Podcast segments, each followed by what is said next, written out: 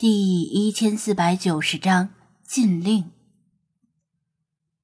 想从旧金山附近众多的森林公园里找出可能藏有鹿肉屠宰场的准确地点，无异于大海捞针，甚至连去哪个海里捞都拿不准。精灵们各抒己见，不过他们的意见更加不靠谱，完全是想当然。喵喵喵！拉森火山公园听起来很有嫌疑。雪狮子一本正经的舔了舔嘴，估计会有好多穿着三点式的太太小姐在温泉边晒太阳吧？说不定还会解开上半身的束缚，趴过去让老娘帮他们擦防晒油。张子安试想了一下他描述的情景。不禁也悠然神往，不过他马上注意到雪狮子的视线有问题，正紧盯着他的当下。你在看什么？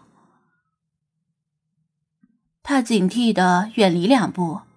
这老娘听说，萎缩状态下切不干净，可能会留下病根儿，最好是在充血状态下咔嚓。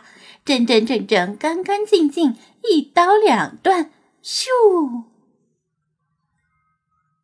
雪狮子用力一挥爪子，爪尖闪着寒光。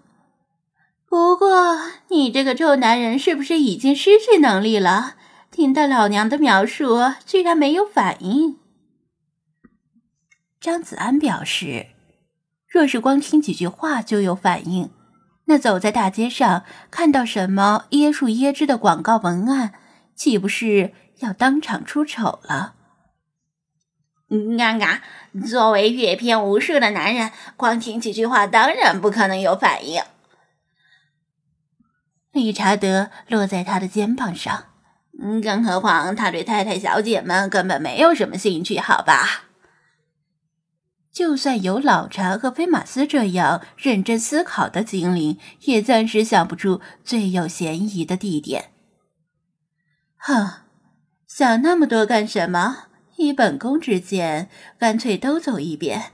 每到一处地点，向当地人打听情况，总好过留在这里瞎想。菲娜开口道：“时间充裕的话。”这样做倒也未尝不可，不过菲娜可能对美国这些森林公园的面积没有切实的概念，以为可能也就比城市里的公园路稍大一些。实际上，每处森林公园的面积都非常广大，被开发成观光路线的区域往往还不到总面积的十分之一。这时。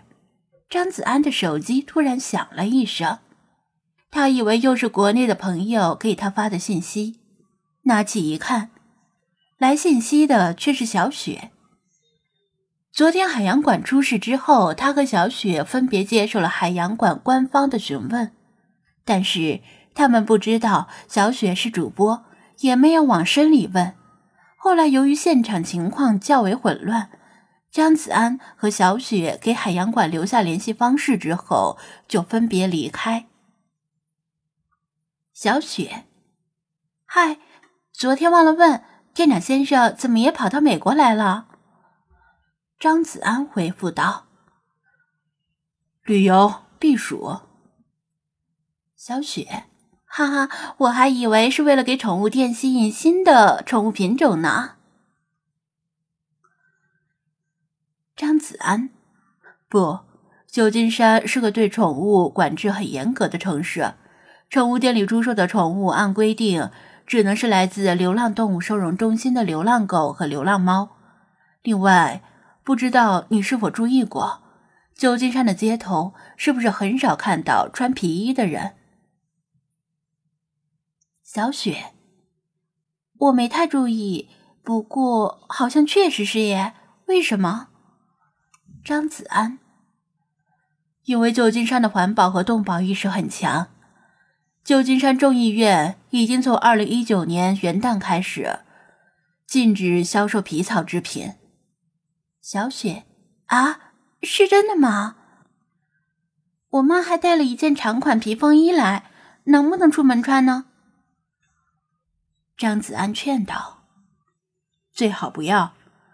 你在滨海市只是遇到一个嫌疑犯 Y，但在旧金山到处都是嫌疑犯 Y。”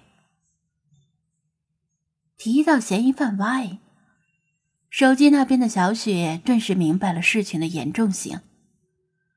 旧金山的皮草禁令是由一位华裔女议员发起的，原则上也是没有买卖就没有伤害。